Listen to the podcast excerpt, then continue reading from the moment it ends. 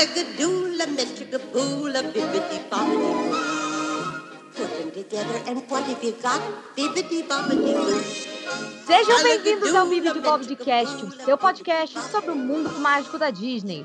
Eu sou a Fernanda Schmoltz e eu queria fazer parte do mundo da Ariel, viu? Se ela quiser trocar, inclusive, só me mandar uma mensagem aí, amiga, que a gente vê isso, tá? Aqui comigo está Manuela Elias. Oi, oi, pessoal! Eu sou a Manuela Elias e vocês sabem, esse mundo de humanos é uma bagunça. Ah, muito bom! E hoje nós estamos aqui para celebrar a princesa que queria fazer parte do mundo dos humanos, mas que acabou, no final das contas, sendo a responsável por salvar a Disney Animation e abrindo a era da Renascença, que acho que é meio indiscutível que ela é a mais querida pelos fãs do rato, né? E ela tá fazendo 30 anos, gente. Ariel é tão minha princesa que a gente tem, sei lá, tipo, seis meses de diferença de aniversário. E é realmente isso. Só isso que eu queria dizer mesmo. Ariel, melhor princesa. Já pode encerrar. Não largou tudo para ficar com macho. Podemos encerrar, Manu. Vambora. melhor gêmea de princesa você tem. Ariel, a nossa princesa millennial. A nossa princesa que Eita. está aí por volta 30, né? Com muitas, muitas crises existenciais. Sou um peixe, sou uma princesa, sou uma criatura mística, sou humana, sou todas essas coisas. E é ah, muito é incrível. Muito é, e é muito incrível a gente poder estar aqui falando dessa princesa que também era aquela que me fazia alugar e realugar e realugar as fitas verdes da Disney na é. locadora e minha mãe ficava revoltada porque eu só queria saber de ver Ariel. E é isso mesmo, a Pequena Sereia nesse podcast de hoje, né, não, Fê? Sim, nossa, Pequena Sereia, aí um dos clássicos da Disney. Acho que todo mundo da nossa geração com certeza ama, mas ele marca uma grande mudança na forma como a Disney vendia suas animações. Não é à toa que a Renascença fez tanto sucesso, né? Foi a primeira vez, você sabia, que eles fizeram o um marketing do filme voltado para toda a família, para os adultos também, e não só para as crianças. E olha só como deu certo, né? Sensacional essa mudança de estratégia, né? Porque foi a partir daí que a gente começou a consolidar cada vez mais e mais o capital familiar que a Disney vem construindo e envolvendo a gente, né? Não é sobre a, a, você ir pela primeira vez na Disney com, sozinho, né? É uma coisa que vai uhum. acontecendo uhum. de geração em geração. Você vai para o cinema, você vai para o parque e você é levado pelos seus pais, e depois você vai só, e depois você leva seus filhos, e depois você vai ver seus netos, e, e aí a coisa vai acontecendo. Isso tanto para o cinema quanto para os parques. Então é muito legal a gente falar desse momento onde tudo começou. Antes da gente começar a falar mais e mais sobre essa que é uma das nossas princesas favoritas, né? E o seu filme é maravilhoso. Eu tô aqui lembrando que a Ariel também devia receber suas mensagens. De repente ela botava ali o telefone de conchinha no ouvido e escutava coisas que estavam vindo ali pelo fundo do mar, coisas do tipo. Nós também temos as nossas mensagens, então fica aqui agora algumas mensagens que falam sobre o nosso episódio passado, histórias e coisas que vocês mandaram pra gente que a gente achou super legal colocar aqui. Now, but the that does the job is bibbidi bobbidi boo. E aí, pessoal, então vamos aqui começar o nosso segmento de e-mails e esse aqui a gente vai compilar alguns dos melhores e-mails que a gente recebeu dos últimos episódios. E eu queria começar lendo o e-mail da Isabel Arruti, eu acho que é assim que fala, se não for, perdão, Isabel, mas ela diz assim: Meninas, amei o episódio. A Branca de Neve é minha princesa favorita. Minha mãe me levou para ver o filme no cinema num aniversário. Eu tenho dois irmãos e nesse dia, como presente de aniversário, eu tive a minha mãe só para mim e vimos Branca de Neve. Foi um dia maravilhoso. Beijos. Bom, beijão, Isabel. E um beijo, que, que dia maravilhoso. E que dia maravilhoso mesmo, né, Fê? Assim, você Nossa. quando tem que dividir a atenção da mãe aí com vários irmãos, eu tenho muitos irmãos, então me identifico com essa história. Era muito bom quando eu conseguia fazer um programa só eu e minha mãe, assim, de duplinha. Sabe uma coisa que me deixa muito feliz sobre as princesas clássicas?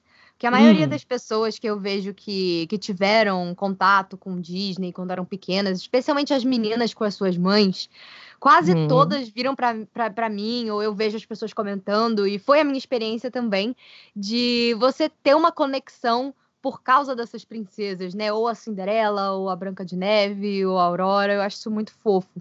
E eu tenho também, eu até falei no podcast que eu tenho uma conexão muito grande com a Branca de Neve também, porque ela é a princesa favorita da minha mãe. Eu tenho muitas memórias lindas, assim, da minha infância por causa da Branca de Neve. Então, adorei, adorei o, o feedback, adorei o e-mail. Obrigada, Isa. Um beijo para você. O próximo e-mail é da Carol Ribeiro, que é uma linda que me acompanha lá no canal também. Um beijo, Carol, estamos sempre junto. Ela falou: Olá, meninas, parabéns pelo trabalho e sucesso. Não gosto nem um pouco de podcast, mas amo a dedicação da Fernanda e estou empolgada para conhecer o trabalho da Manuela. Ai, que fofa, Então, vou Fofíssima. né? Então, vou colocar vocês para reproduzir bem baixinho perto de mim enquanto eu durmo. O importante é dar ibope pras manas. É isso aí, amiga. Vamos lá. Ah, Maravilhosa. Gente, a Carol é tudo de bom. Ela continua aqui dizendo: ouvi o começo desse primeiro, que é o da Branca de Neve, né? E o entrosamento en- entre vocês é mara. Acho que muitas crianças atormentaram suas famílias com aquele VHS verde. Na minha família, até hoje comentam que eu não dormia nenhuma noite da vida sem ver a Branca de Neve até os oito anos de idade. Nossa, ela decorou Branca de Neve pelo jeito mesmo, né? Foi longe. Foi muito longe. Ela disse, inclusive, que a rotina se adaptava a isso da família dela. Ó, ela disse: quando viajávamos para ver minha tia em São Paulo, minha mãe não comprava passagem de ônibus para noite porque não tinha como passar o filme. E aí eu simplesmente não dormia. Muito bom. Maravilhosa. Depois que eu cresci, gente, olha só. Depois que eu cresci, entendi que, na verdade, eu era fascinada por ela ter sete homens à disposição. Ela botou entre parênteses, ai que delícia, hahaha. Eu cresci a própria Branca- de Neve safada. Adorei, Carol, você é um ícone. Ela disse. Enfim, eu acho que nenhuma criança dos anos 90 como, como eu deixou de botar aquela fita verde para rebobinar. E eu amei essa nostalgia gostosa que vocês me trouxeram. Mil beijos, Carol. Ah, que fofa, Carol! Carol, somos todos Geraldos. Eu adorei, Isso muito aí. legal essa, essa, essa, esse relato e esse plot twist aí da vida adulta engraçadinho. Não Morri é? de rir lendo o e-mail.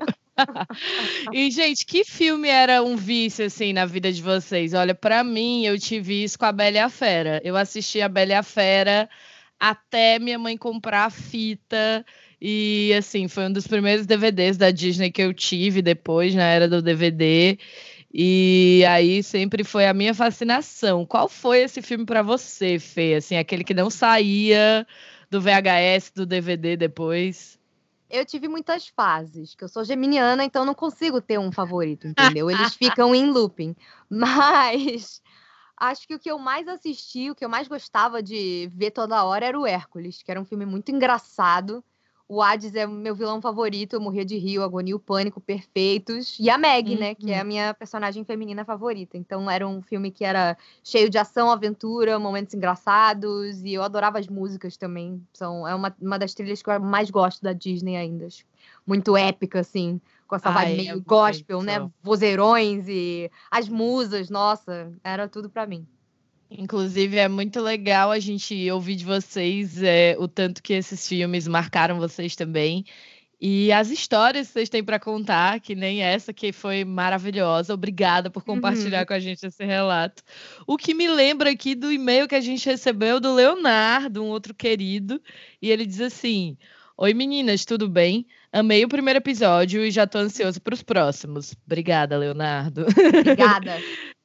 Tudo que vocês falaram sobre a Branca de Neve, eu posso dizer que possuo o mesmo sentimento que a Fernanda, só que direcionado para Cinderela. Olha que bacana. Ó, De todos os tempos, a Elsa é minha princesa favorita. E eu Eu sei que ela é rainha, mas comercialmente falando, ela é, ela é uma princesa Disney. Muito, muito entendido, já gostei da, da, da especificidade. Exato. Mas das clássicas, eu amo muito a Cinderela.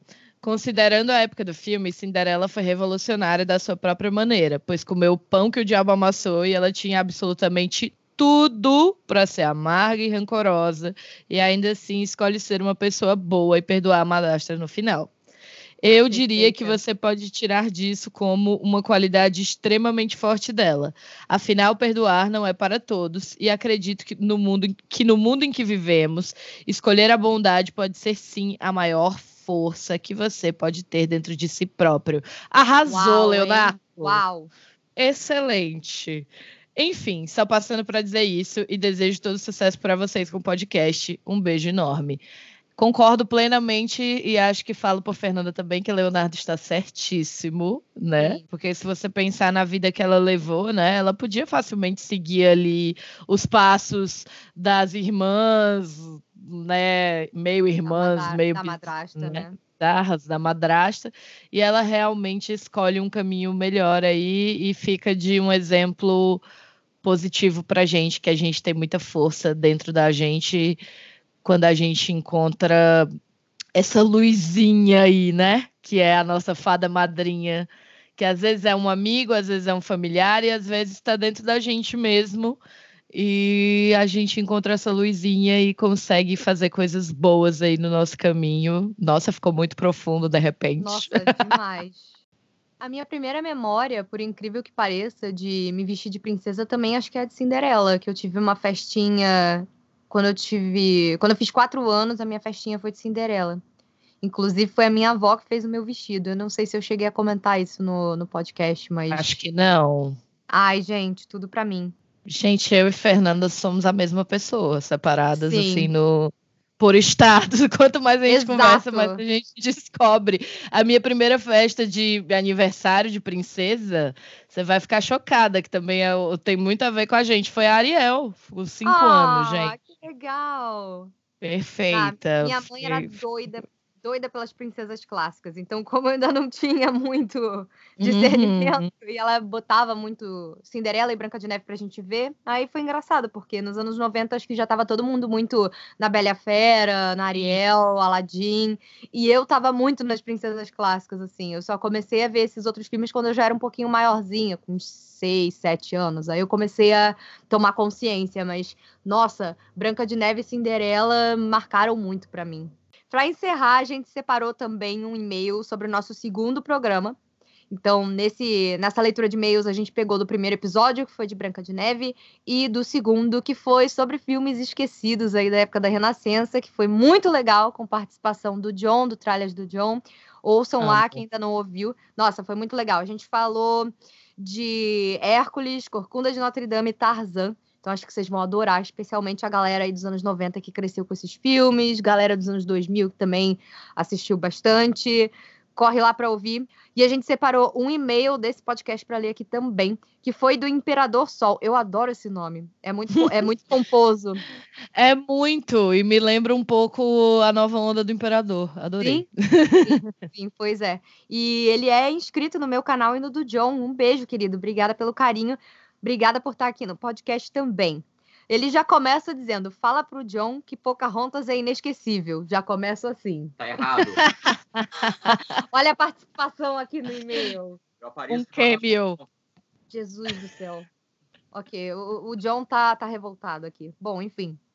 Ele diz: O Corcunda de Notre Dame eu tenho uma história engraçada foi, ele foi um dos exemplos de a mãe comprou a cópia achando que era o original. Eu vi uma ah. versão do ah. Nossa, eu vi uma versão do Corcunda de Notre Dame que eu achava que era da Disney e só fui ver o filme da Disney oficial em 2016, quando eu tinha 12 anos. Gente. E o mais bizarro, gente, o mais bizarro é que além de ter visto a cópia barata, eu vi a continuação pra fita da Disney antes de ver o original. Caraca!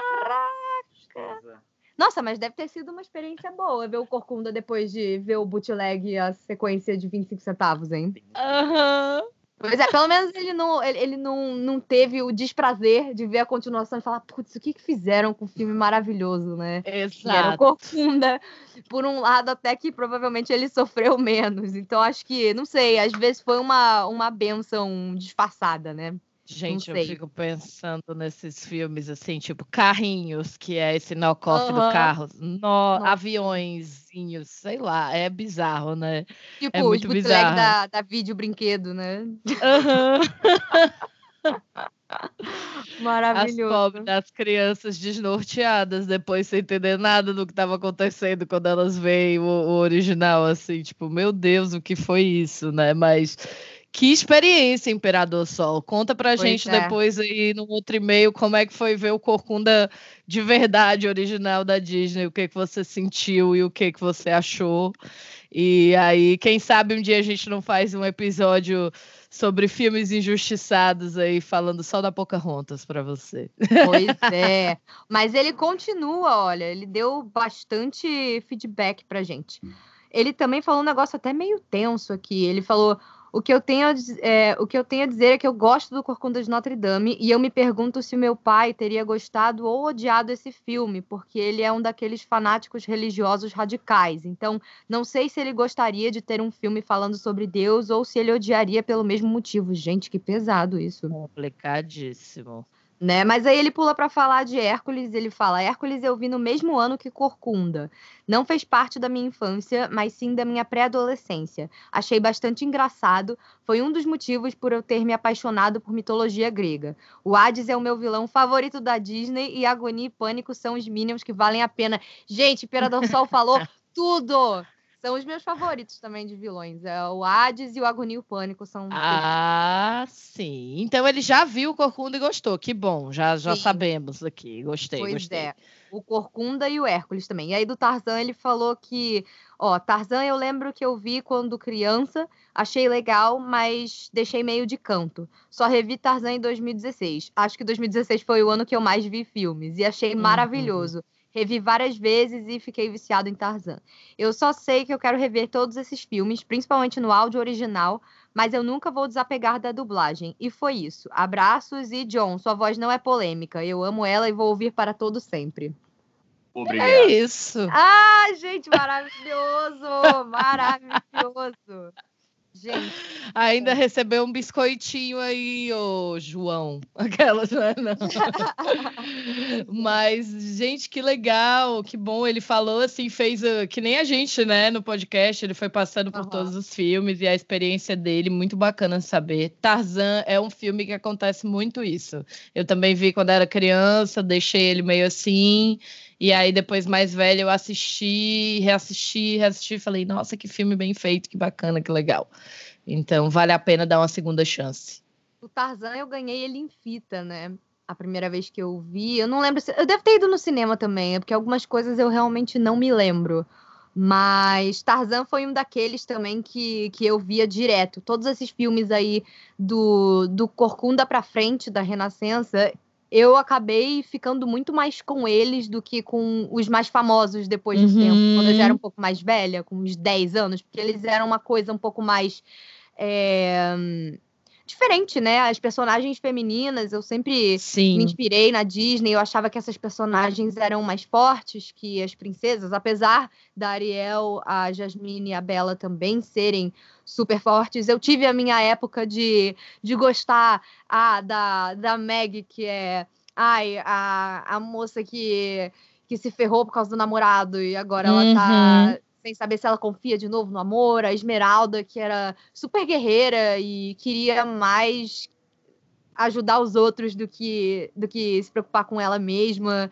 E a Mulan também, nossa, a Mulan era meu ícone quando eu era um pouco mais velha, assim, criança. Amava a Mulan, eu também via direto. E a, eu adorava a Jane, eu achava incrível ela ser professora, ela mesmo toda vestida lá, toda montada, com aquelas roupas difíceis pra caramba, ela vai se despindo de tudo aquilo e, e ela, ela não tem frescura, sabe? Então foi um tipo de representação, acho que mais moderna do que as princesas, e por isso também eu, eu assisti muito todos esses filmes. Eu tenho um carinho muito grande pelo fim da Renascença. Ai, sensacional. É, eu acho que isso aí faz toda, toda, toda a diferença mesmo, assim. É, eu tenho pensado muito sobre essa maneira que a Disney vai ficando contemporânea e como ela foi evoluindo com o tempo para caber no tempo que ela estava e, e como isso foi moldando a história da cultura pop de alguma forma, né? Então é muito, é. muito bacana essa perspectiva. Então, gente, foi isso para o nosso segmento de e-mails da semana. Continuem mandando mensagens para a gente, falando sobre os episódios, dando sugestões, dando feedback sobre o que vocês ouviram por aqui. E é só ir lá no bibdebobdcast.gmail.com, deixar sua mensagem, que pode ser que você apareça em um dos nossos episódios. Pois é, aproveita aí que a gente está falando da Pequena Sereia, que é um ícone, todo mundo ama já. Manda um e-mail aí pra gente depois de escutar o programa, falando o que, que você acha, como te marcou, que a gente está doido para ler mais sobre e botar a opinião de vocês no ar também. Vocês também fazem parte desse podcast. Com certeza. Então, vamos para o nosso episódio.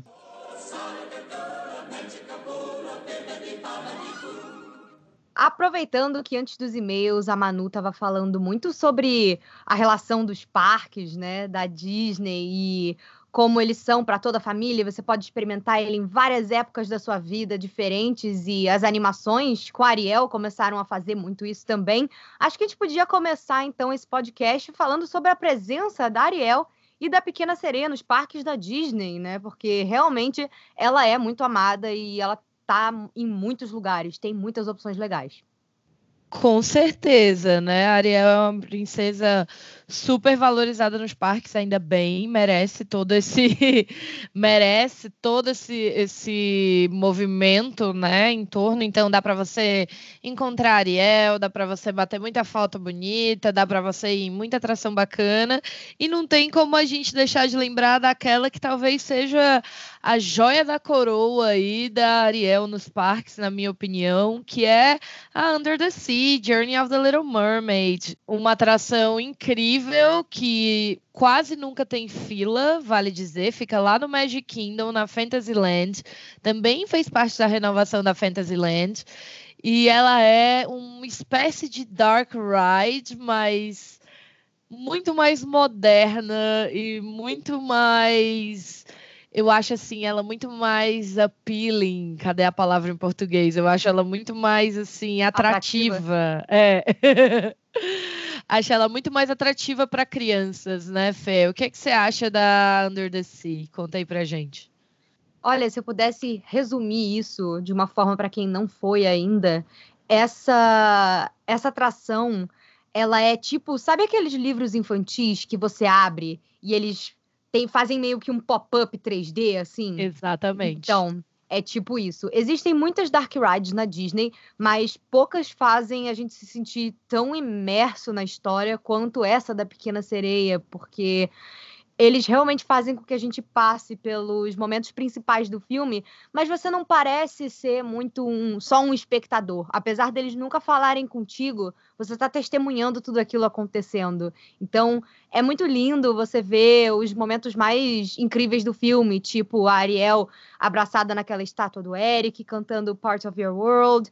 Depois você andar no meio ali do Under the Sea, que é a maior sala e é impressionante, tem coisa para olhar para tudo quanto é lado, assim como na cena do filme você nunca vai ter visto tudo ali. Então uhum. é uma, uma, atração que vale a pena ir várias vezes. Ela é ótima, ela é no escurinho, dá para você ir sentado, descansar no ar condicionado. E eu vou falar para você, foi a primeira atração da Disney aonde eu chorei na minha vida quando eu fui pela primeira vez adulta. Sério. Eu fiquei eu fiquei emocionada, claro, quando eu entrei e vi o castelo. Falei, meu Deus, sonho de infância, sabe? Eu tinha Sim. ido muito pequenininha e quando eu fui tinha aquele castelo do bolo, né, dos 25 anos. Então eu nunca tinha visto o castelo da Cinderela na sua glória, né? E uhum. aí eu achei tudo lindo e tal, mas ai, foi ali que eu me emocionei. Quando eu comecei a ouvir Ariel cantar Parte do Seu Mundo, eu já tava tipo, ai meu Deus! Ai, que lindo! Não, e sempre que chega naquela última sala, que você vê o, eles dando tchau com a roupa Sim. de casamento no barco, você vê o tritão ali na água, sempre me emociona, sabe? Eu acho uma graça Essa atração é realmente linda. E ela tem na Califórnia também. Lá ela tem um outro nome, ela se chama Ariel's Undersea Adventure, mas podem ir nela sem erro. É no California Adventure, em frente ao pier da Pixar. É igualzinha. Só que, que os carrinhos, em vez de serem todos rosinhas, eles são a conchinha, cada uma é de uma cor diferente. É muito fofo. Ah, eu não sabia que tinha essa atração na Califórnia. Tem o que sim. eu acho mais incrível ainda que eles fizeram na Flórida é que a área onde fica essa atração é o castelo, né? É o castelo Ai, dela e do Eric, tem aquele barco na frente e tem aquele photo op incrível que você pode tirar as fotos no castelo e no barco. E que grudadinha ao Under the Sea, a gente tem o meet and greet da Ariel nesse parque, que é o Meet Ariel at Her Grotto. Então você consegue entrar mesmo lá no cenário do filme, mais uma vez, basicamente, uhum. né? A uhum. caverna onde Ariel mantém todos os colecionáveis humanos dela lá. Pois é. e ela tá sempre lá com o Jingle Hopper para te receber. Como é um meet and greet um pouco escondido, é engraçado. Ele também tem pouca fila. Ele não é tão uhum. concorrido como, por exemplo, o Princess Fairy Tale Hall. Então, é uma uhum. coisa que fica muito mais fácil de fazer, especialmente quando não for assim tão em alta temporada, né? E uhum. essas atrações da Pequena Sereia, essas dark rides modernas, são legais porque elas são de loading contínuo. Então, o que que isso significa? Significa que você sobe numa esteirinha e aí você entra no seu carrinho que está sempre andando. E como essa atração nunca para para carregar pessoas dentro do carrinho e depois continuar, isso faz com que ela seja muito mais rápida, né? Uma, uma fila contínua. Então. São dois em um. Vá na atração e conheça a Ariel logo ao lado, tudo muito bem tematizado pela Disney e bata fotos maravilhosas. São três em um. Pois é. Inclusive, duas coisas que eu queria acrescentar sobre isso. A primeira é que não fica nervoso se você tiver criança de carrinho ou então pessoas mais idosas, pessoal com necessidades especiais. Você consegue sim ir nessas atrações que, que são de movimento contínuo. Eles param mesmo para poder sim. colocar alguém que precise transferir da cadeira de rodas. Não é um problema. Então, fica tranquilo que dá para todo mundo aproveitar. Essa é para toda a família, não tem nenhum tipo de restrição. E sobre o meet and greet da Ariel na Gruta, eu acho que é muito importante a gente falar. É o único lugar que você consegue conhecer a Ariel sereia. Porque Isso. você encontra ela em paradas como sereia, mas geralmente quando você encontra ela em restaurante, fairy tale hall, essas coisas, elas estão, ela tá sempre com aquele vestido azul, verde, azul água. É, aquele azul água, verde água, isso. E na Califórnia não tem a sereia. Então, assim, esse fotop de Orlando é lindo, vale muito a pena. Uma das minhas fotos favoritas que eu já tirei na Disney, eu tirei lá com ela, foi muito legal. E realmente, essa tematização na nova Fantasyland lá do Mad Kingdom é uma coisa muito especial.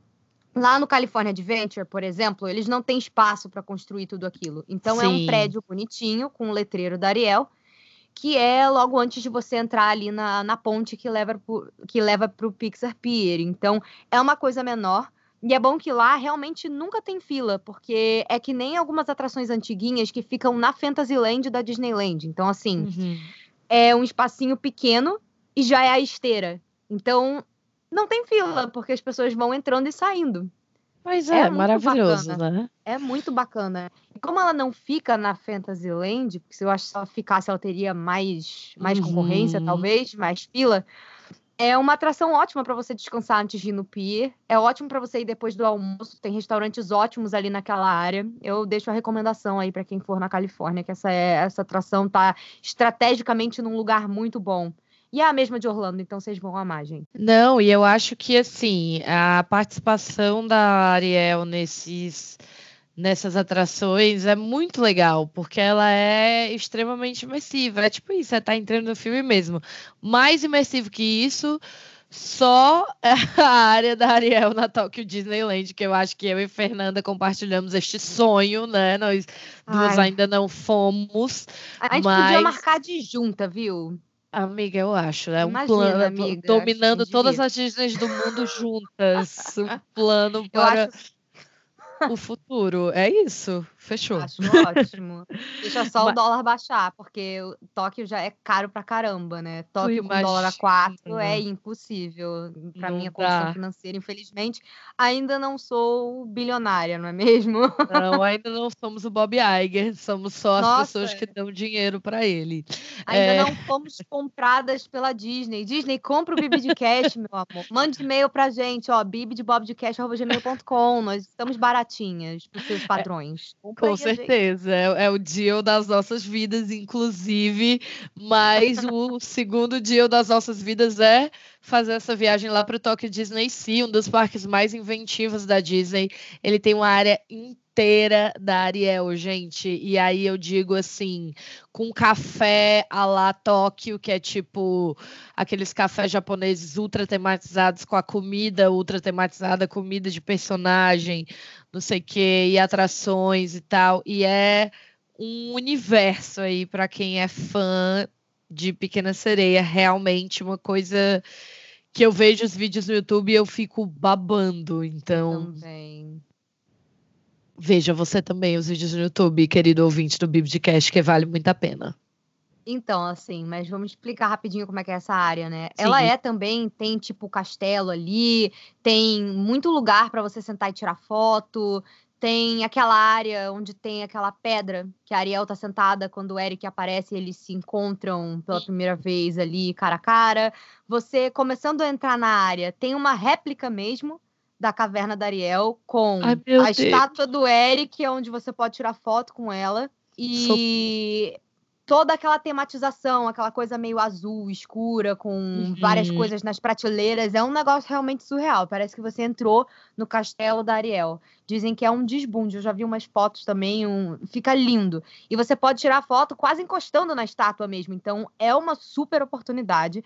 E dentro é uma área mais infantil, que parece um pouco uma parte do, do pier lá da, uhum. do California Adventure. Então, tem aqueles brinquedinhos que são menorzinhos, assim, tipo aquelas torrezinhas de queda livre para criança sim, que sim. não cai, não cai tudo de uma vez e é pequenininha. Tem tipo aqueles brinquedos de que é tipo um carrosselzinho que você senta e fica girando, com temática de fundo do mar. Então, assim, é legal também porque não tem uma mega atração lá dentro, é. porque aí fica fácil de você acessar lá para mim é assim, a Tokyo Disney Sea e a Tokyo Disneyland, eles têm essa vantagem de que a Disney Company não é a dona de tudo uhum. lá. É a Oriental Land Company, acho que é um negócio Company, assim. É OLC. OLC, isso. E eles, gente, e eles viram pro rato e falam: Rato, pode fazer aí o melhor que você puder, os melhores detalhes, que dinheiro não é um problema entendeu? Então dizem que a Tokyo Disney é uma das é realmente a mais linda assim de tematização e vale muito a pena. E esse parque, ele é todo em contato com o mar mesmo. Ele é meio que ele é quase um donut, assim. No meio tem um lago, tem atrações que interagem com esse lago, que é muito legal. E uhum. tem sete áreas representando os sete mares, e uma delas é a área da Ariel. E eu, eu acho assim, acho, acho que é o mínimo para essa princesa maravilhosa. Não é mesmo? Perfeito, parque né? de mar tem que ter Ariel, gente. É verdade. Agora, a, nós vamos aqui do luxo ao lixo, na minha opinião. Não sei se vai ser polêmico, talvez Sim. seja. Voltando lá para Disney World, a gente vai para o nosso parque querido, que eu amo do fundo do meu coração. É o Hollywood Studios. E lá tem um show da Ariel chamado Voyage of the Little Mermaid, que, na minha opinião, já está um pouco bastante passado. Eu acho que o casting para esse show ele não funciona mais há alguns anos. Eu acho que tem alguém que diz assim: mete qualquer coisa aí e vai-se embora. a coisa mais incrível desse show para mim é o animatrônico da Úrsula gigante que entra em cena, Sim. que eu acho ainda fantástico. Mas, gente, ele é um show num teatro imersivo, um teatro em 4D. Como é que é um teatro em 4D? É um teatro que cai água, cai bolha de sabão, uhum. né? Um teatro que tem uma experiência sensorial envolvida. Eles querem dar a ilusão que você está entrando embaixo d'água.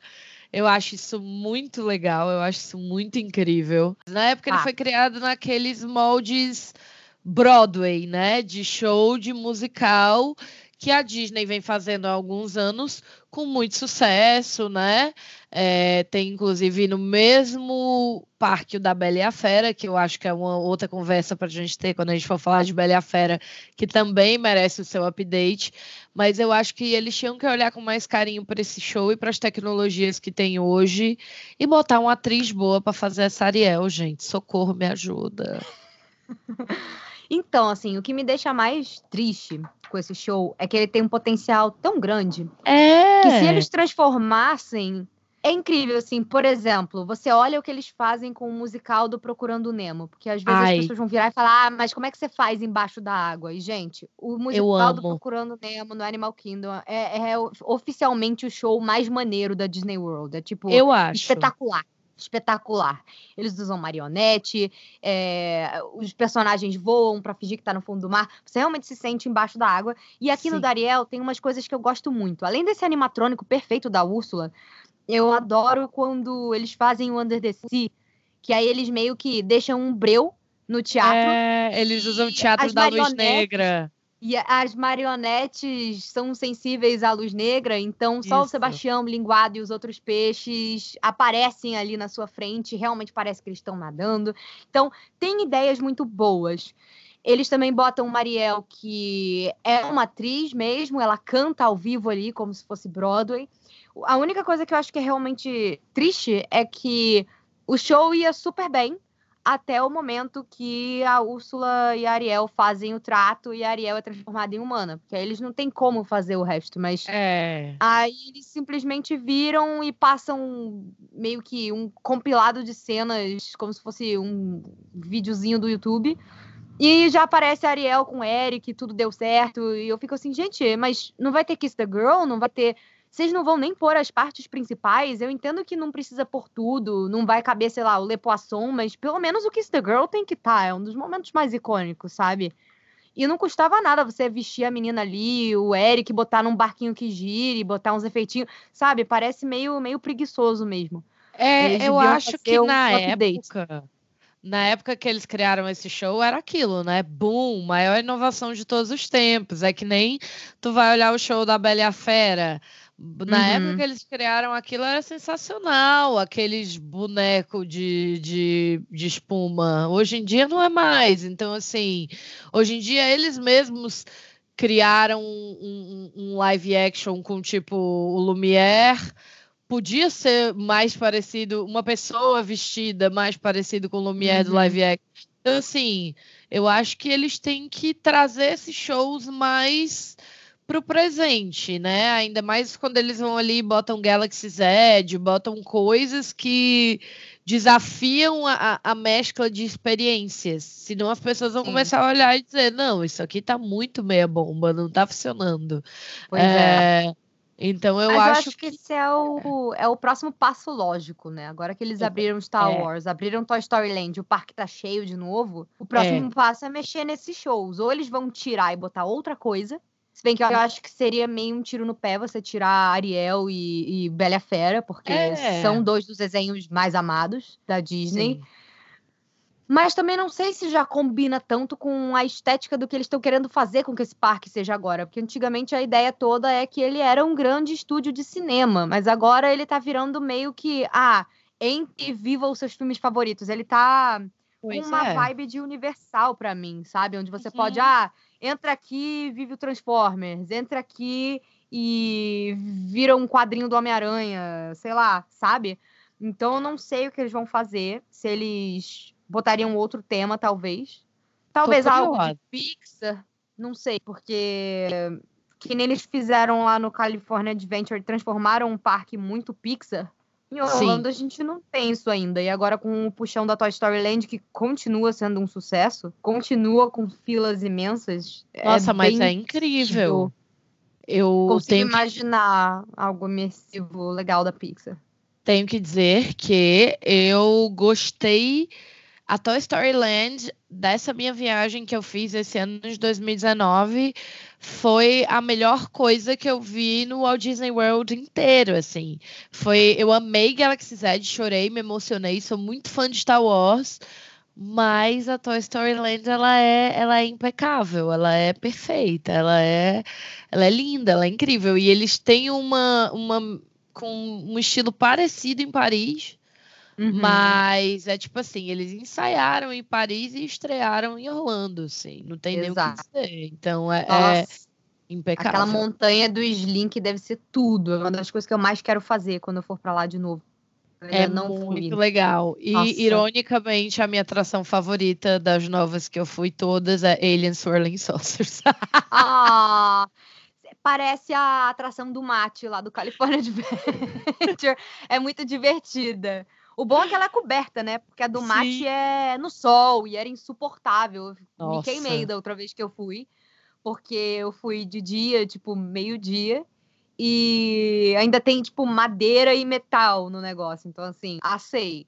Bom que lá é coberto, né? Porque eles sabem que Orlando a galera não vai, não vai no verão ficar naquela atração. A galera não vai. Inclusive, eles fizeram é o backyard do Andy, né? Na Toy Story Land, uhum. eles fizeram tudo aberto. E logo, logo eles sentiram que eles tinham que trazer guarda-sóis, né? Porque é. a galera estava fritando na fila. Então, eles cobriram as filas, eles cobriram Ai, a fila do for Sauce. Eu falei, parabéns, porque insolação Disney, o processo é caro. Então vamos evitar, né? Não, não, é como se eles fossem a Disneyland, sabe? Que realmente não tem tanto espaço e as atrações Exato. também não ficam com filas tão grandes. Eu sempre fui em alta temporada, ou alto verão, ou época de D23, que também enche mais os parques. Hum. E você fica um pouquinho no sol, mas é só um pouquinho. E fora que o calor de lá não frita igual de Orlando. É eu quente, mas não é aquele inferno. Absurdo eles construírem 100. Eu achava que eles iam construir com sombras pois a é, partir de Orlando não tem como, cara. Né? Mas, amiga, e aí a gente falou de atrações, de áreas da Ariel pelo mundo, de shows da Ariel por aí, e agora fica pra gente falar de, lógico, algumas opções aí de festivais, parades, meet and greets, onde a gente pode achar a Ariel. E uhum. aí é lógico que a Ariel vai estar tá lá no Castelo da Cinderela. Se você for tomar café da manhã, almoçar ou jantar no Cinderella's Royal Table, Ariel Sim. estará lá. A Ariel também estará no Arcachus, que é o restaurante que fica lá na Noruega. É, é na Noruega, na Noruega, no Epcot, né? Ela também faz meet and greet lá. Ela está em todas as paradas, né? Uhum. e na gruta, paradas. né? Que a gente já falou lá no Magic E na Kingdom gruta, também. que falamos no Magic Kingdom. Tem um restaurante. Mas é impressionante como a Ariel tá sempre em tudo, né? Sim, porque ela, ela é símbolo desse recomeço, né? Como a uhum. gente vai falar daqui a pouco. Tem um restaurante temático de. Temático, assim, não era, mas eles reformularam e virou um pouco temático e vale a pena dar uma olhada para quem curtir. Que Já é. Até sei qual é. O Sebastião Bistro. O Sebastian uhum. Bistro, gente, ele é um restaurante dentro do complexo, do complexo Disney, né? E ele tem boas reviews e, e, recentemente aí, especialmente com a galera do The Disney Unplugged, que são gurus aí que eu sigo muito, uhum. muito, muito para me informar sobre Disney. Então, às vezes você quer uma refeição um pouco fora do circuito de parques, um pouco diferente é legal dar uma olhada, mas aí é frutos do mar, e para quem está acostumado a comer frutos do mar no Brasil, frutos do mar nos Estados Unidos não é tão interessante assim. Fora que lá não tem meet and greet com personagens, é só a tematização do restaurante, que era um restaurante que na verdade ia muito mal antes, e a ah. Disney conseguiu dar uma recalchutada aí com essa nova proposta e um novo chefe e tal e tudo mais. Mas Fora isso, eu acho que a gente pode falar dessa participação mega, mega, mega especial da Ariel aí, que é num dos nossos shows de encerramento favoritos. Ela tá, eu acho que ela deve estar em todos, porque ela está no Happily Ever After, ela aparece, mas assim, na projeção do castelo, né? Mas ela está fisicamente mesmo no Fantasmic, no, no carrinho, né? No pois final. é, linda. Ela tá inclusive de sereia. Nas paradas ela tá sempre de sereia, já reparou? Uhum. É tão mágico. Eu adoro no Fantasmic é lindo, assim, porque eles passam ao mesmo tempo vindo de lados opostos, carros representando meio que o amor e são princesas com seus príncipes. Então passa a Bela com a Fera, passa a Ariel com o Eric e é a Branca de Neve e o e o Florian, não é que é. que passa também? Eu acho que é a Branca de Neve. é e na Branca. Califórnia, no Fantasmic da Califórnia, ao invés da Branca de Neve, é a Rapunzel com o Flynn, e é lindo. Aliás, falando em Rapunzel e Flynn, Ariel e Eric e tal, tem uma outra coisa que a gente não mencionou e que eu não tinha posto no roteiro, mas eu acabei de lembrar, a gente tem que mencionar, que é uma das coisas que eu mais quero fazer, que é o Bon Voyage Adventure Breakfast, que é um café da manhã no Boardwalk, É com verdade. Ariel, Eric e a Rapunzel e o Flynn. E o Flynn. E é o único lugar que você pode encontrar esses príncipes. E o Sim. Flynn é, tipo, meu favorito, ele é incrível. E é num restaurante italiano chamado Trattoria ao Forno. Que é bem bom, Então, inclusive, tá? Pois é, e aí não é nem o negócio do, dos frutos do mar, é uma comida mais que a gente tá acostumado a comer. Então é bem gostoso, com certeza. Eu tô doida pra ir. Quando eu for, podem contar que vou comentar com vocês. E eu também tinha esquecido de falar uma coisa que eu também babo na Disney de Tóquio. Você sabia, amiga, que nessa área eles têm um meet and greet do Eric com o Como Max? assim? Socorro! Tem o cachorro no meet and greet, Ai, gente. meu Deus, Eric. gente. Para. Olha, tudo que tem Japão tem tem bicho no meio, né? O, o- É. Lá no Japão, a coisa mais popular, que chega a ser mais popular que o Mickey, é o urso do Mickey, gente. É o Ah, Duff verdade. E a Shelly May, que é a ursa do urso. O urso do Mickey, o Duff, é um urso que foi dado, foi costurado à mão e dado ao Mickey pela Minnie quando o Mickey saiu Oh, para viajar em suas aventuras marítimas. Com licença, tá? Oh. E o Japão pega isso e faz disso um grande ícone. Tem meet and greet, tem merchandising, tem absolutamente Uhum. tudo. Cara, Então, lá na Disney de. Tóquio, eles têm os photospots do Duffy.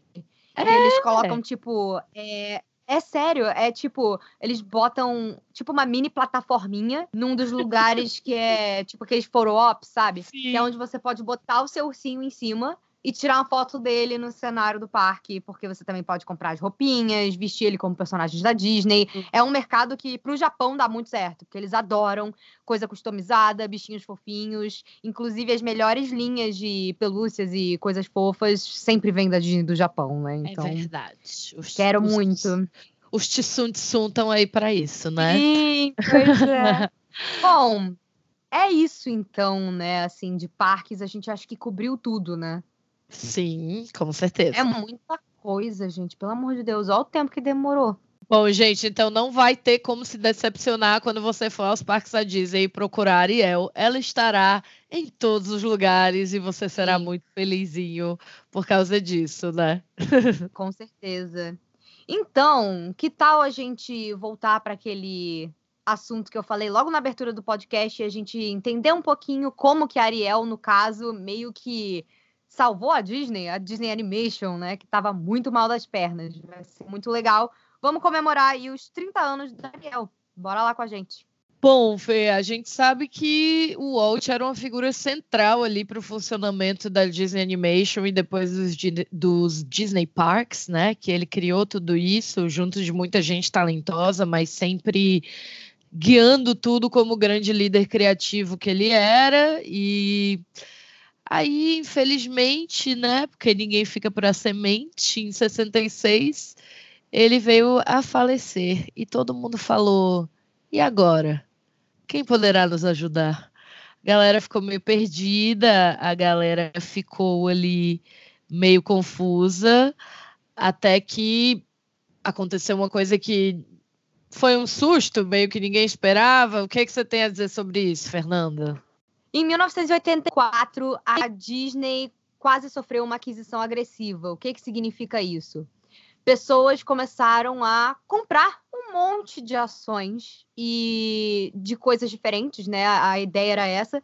E eles iam simplesmente comprar e vender a Disney toda retalhada. Então, alguém ia comprar os parques, alguém ia comprar a parte de animação, alguém ia comprar o estúdio live action. A Disney realmente ficou muito mal das pernas por um tempo depois da morte do Walt Então, assim, de 66, é, se bem que o Walt morreu em dezembro, né? Então, 67 até 84, eles passaram por muitos problemas.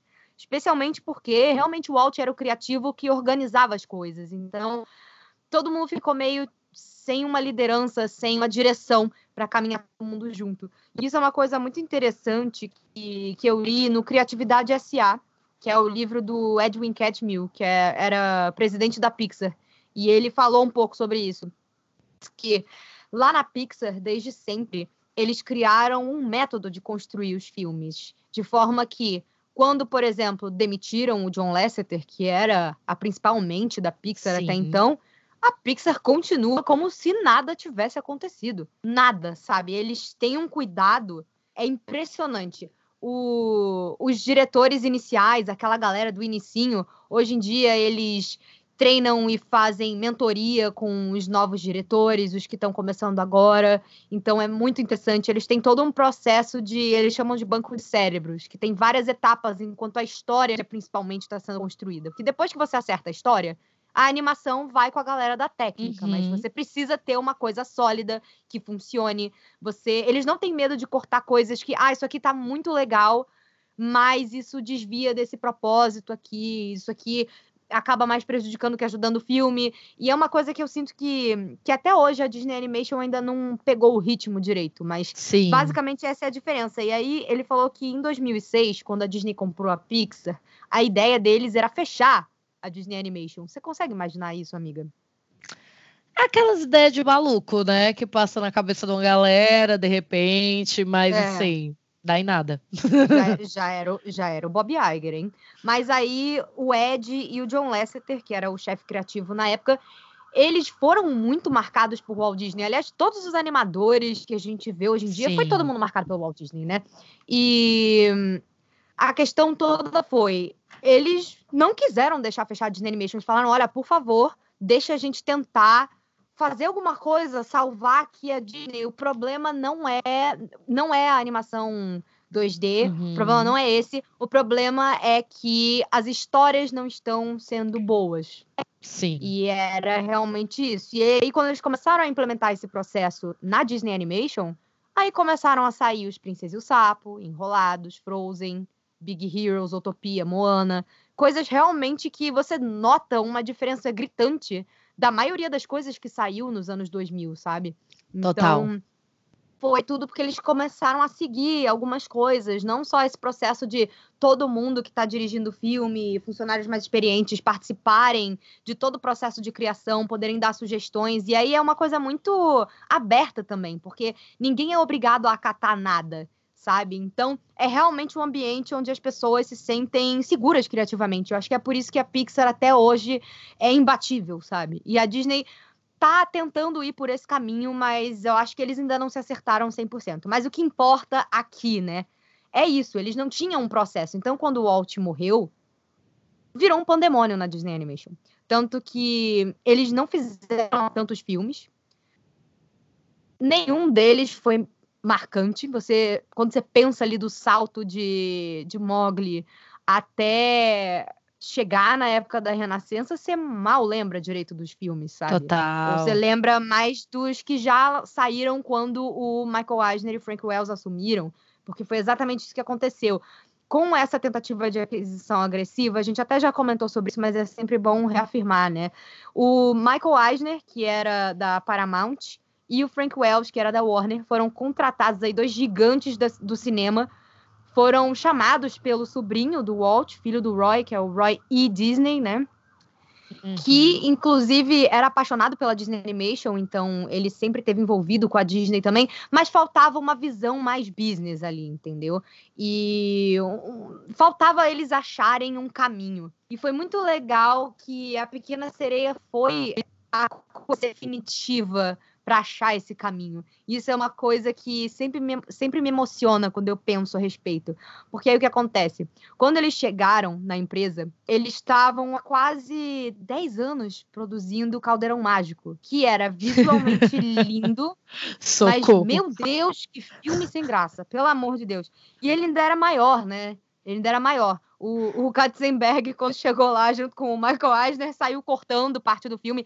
Ele e o Roy não se davam bem, porque Sim. o Roy ele via pelo lado dos artistas, enquanto o Jeffrey ele era muito comercial, né? Ele era muito comercial. E aí, quando você junta as duas coisas, é que elas começam a dar certo. Uma das coisas que eles fizeram logo foi marcar uma reunião com os anima o departamento de animação da Disney. Inclusive, hum. isso, isso é dito no, no Disney War, que é outro livro muito bom do James Leiam Stewart. Compram, Disney War. Esse, quem quer conhecer mais dessa época aí pré-renascença, crise, esse livro é imprescindível. Ele fala de filmes, parques, é excelente. Inclusive, os funcionários ficaram chocadíssimos, porque o Katzenberg era workaholic, o Michael Eisner era workaholic, ninguém ninguém ninguém ali tinha vida pessoal e eles marcaram a reunião para domingo, 7 horas da manhã. É, em 1986, gente. Em 1986, ninguém trabalhava domingo, 7 horas da manhã, tá? Não, pois é ficou todo mundo ultrajado, assim. Mas o que o Katzenberg, principalmente, e o Eisner falaram nessa reunião é: nós queremos novas ideias, porque eles começaram a mexer no departamento de live action e foi aí que deu uma boa revitalizada nos estúdios Sim. da Disney. E eles falaram: não, olha, a Disney Animation é incrível, era incrível antes, todo mundo, para variar, também venerava o Walt. E o Katzenberg não tinha muita ligação com a animação, mas ele ficou tão apaixonado, assim, que falam que ele chegava sempre mais cedo e saía sempre mais tarde, igual o Walt Disney fazia, e ele ficava lá no Walt Disney Archives dando uma olhada em tudo de material que ele achava do, da época do Walt. E para entender a né? animação, né? se dedicou muito. Na verdade, ele se apaixonou muito por aquilo ali, porque ele nem tinha sido encarregado para cuidar da animação, ele tinha sido chamado para fazer os filmes live action, que ele era pupilo do Eisner na Paramount. Uhum. E aí ele cuidava da parte live action, mas ele começou a passar uma quantidade obscena de tempo na Disney Animation. E ele pensou: opa, é meu, meu espacinho aqui pra fazer meu nome meu, aqui, né? Meu momento, né? Aí chamou todo mundo pra reunião domingo, sete horas da manhã, que ele não tinha coração. É. e aí, dessa reunião surgem várias ideias, né, amiga? Isso aqui é muito legal, assim. Foram eles queriam essa chuva de ideias novas. E uma dessas ideias, no caso do do Ron Clements, né? Uhum. É a ideia da pequena sereia, que todo mundo deve saber como a história do Hans Christian Hans Christian Andersen. Não, é Christian, meu Deus, peraí. É Hans Christian Andersen. Isso, Fernanda vai ficar Pô, a versão que, da Fernanda. Que nomezinho. Que nome complicado, hein? É quase é. um trava-língua. Aliás, a ideia é que, tipo, eles pediram algumas, algumas ideias. O Ratinho Detetive foi feito antes e ele fez um sucessinho mais ou menos. Mas Sim. já era muito mais do que a Disney tinha feito desde a morte do Walt. Então eles falaram, ok, temos algo aqui. E aí eles fizeram essa, essa reunião, né? E aí foi dessa reunião que, na verdade, foi aprovado o Oliver e a sua turma, que é o Oliver Twist com cachorros, que eu acho que poucas pessoas lembram, assim, acho que é mais galera da velha guarda. E... É, pois é. Eu só vi uma vez quando era criança e ainda não revi, mas é um filme aí que, que geralmente a galera dos anos 80 costuma gostar. Mas o que aconteceu? A ideia, o mais interessante de falar dessa reunião é que o Ron Clements foi pesquisar, eles falaram, ó, oh, volta aqui semana que vem com pelo menos três ideias de história pra gente fazer uma animação nova. Isso. E ele foi numa, numa livraria e tal, e ele achou um livro do Hans Christian Andersen, e ele viu a Pequena Sereia, ele pensou, e ele escreveu uma, um mini roteirozinho, assim, um mini... Uma micro-adaptação. É, ele escreveu um negócio de duas páginas, só dando as ideias dele de, de realmente fazer com que fosse uma coisa com um final feliz e tudo mais, que tinha mais cara de Disney. E aí. Só que quando ele chegou lá, ele foi gongado, assim. Na foi hora que ele falou Pequena Sereia, tanto o Eisner quanto o Katzenberg falaram: ah, não, não, porque acabou de sair Splash, Uma Sereia em Minha Vida, né, com a Daryl Hannah e o Tom Hanks. Eles falaram: ah, Splash Sim. acabou de sair, não vamos fazer sereia agora, não.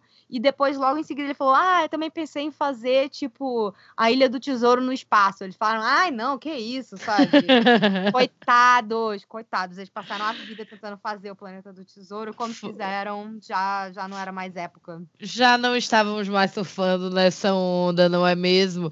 E aí como a gente falou dessa reunião, o filme que saiu mesmo oficialmente é o Oliver Twist com cachorros, ou seja, foi Oliver e sua turma. Até que. No dia seguinte, no dia seguinte, o Katzenberg olhou, porque o, Katzen... o Katzenberg, ele, eu não sei, ele devia ser um robô, ele não dorme, não é possível. Eu só tô rindo porque é muito louco. A mudança, a mudança de humor, assim. O cara era bipolar, sei lá. Total. Então, assim, o legal é que o Roy, o Roy Jr., né, virou para ele e falou: Poxa, essa ideia da pequena seria muito legal. A gente pode continuar trabalhando ela depois, sabe? E aí, no dia seguinte, ele, ele recebeu uma ligação pessoalmente do Katzenberg, que era super alto executivo. Ele ficou tipo, cara, por que, que o Katzenberg tá me ligando, sabe? É um negócio meio impensável. Ele leu esse tratamento dele de duas páginas e falou: Olha, adorei isso aqui, hein? Você pode expandir? Isso aqui que eu odiei ontem. É, isso não. aqui que eu odiei ontem, eu adorei é porque hoje. Eles, não, eles nem leram o papel. Ele só É. falou: olha, a pequena sereia. Eles falaram: não, vai ficar muito parecido com o Splash, sabe? E aí ele falou: essa ideia é muito boa. E aí foi daí que saiu, na verdade, que o Katzenberg percebeu como seria essa nova fórmula da Disney que deu origem não só à Pequena Sereia, mas à Renascença, Renascença né? Inteira, né? disso aí. Não, perfeito. Eles fizeram uma Broadwayificação dos musicais, né? Sim. Então eles resolveram abordar as músicas dos filmes muito mais como um musical da Broadway, com passar sentimento, emoção, e não só, ah, tem uma música que os bichinhos estão cantando, estão, sabe? Aquela ideia mais antiga de divertir É. crianças, né?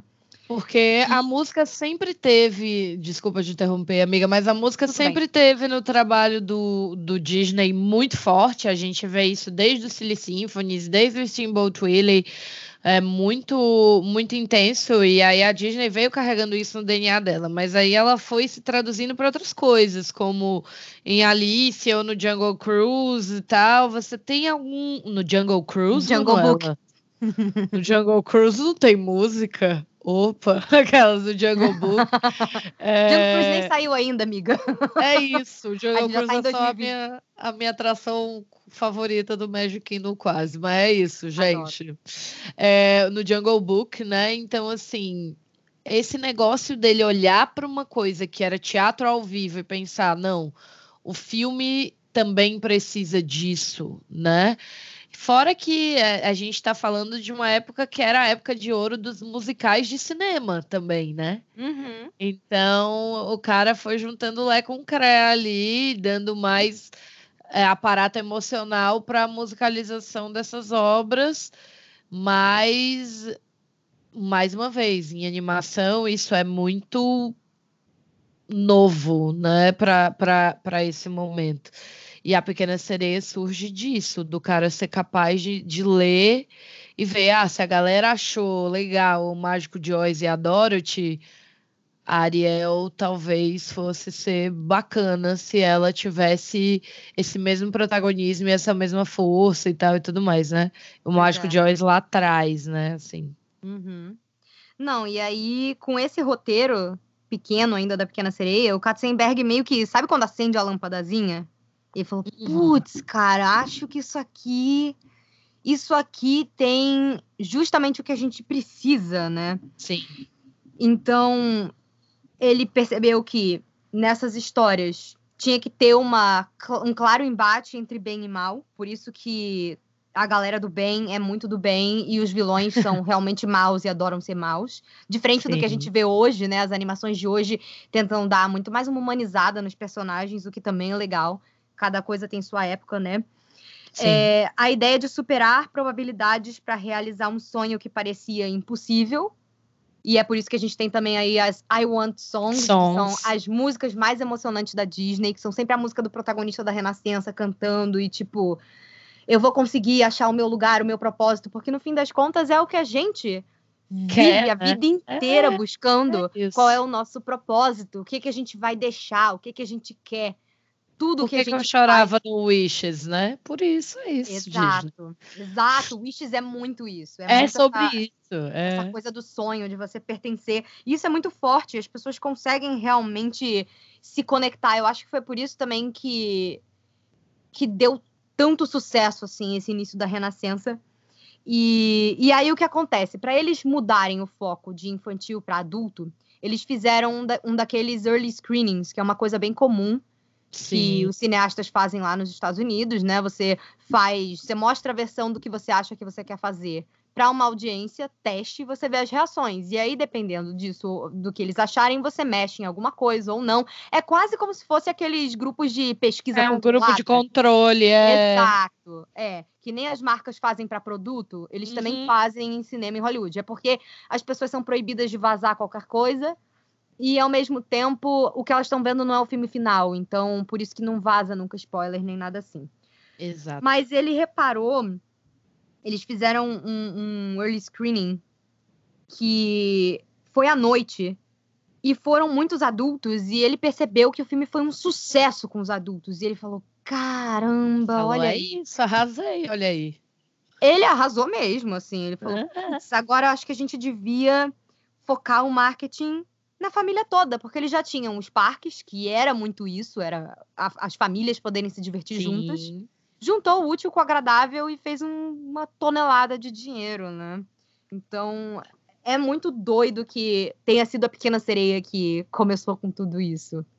Foi a sereia, né, que salvou a Disney de mais um perrengue aí.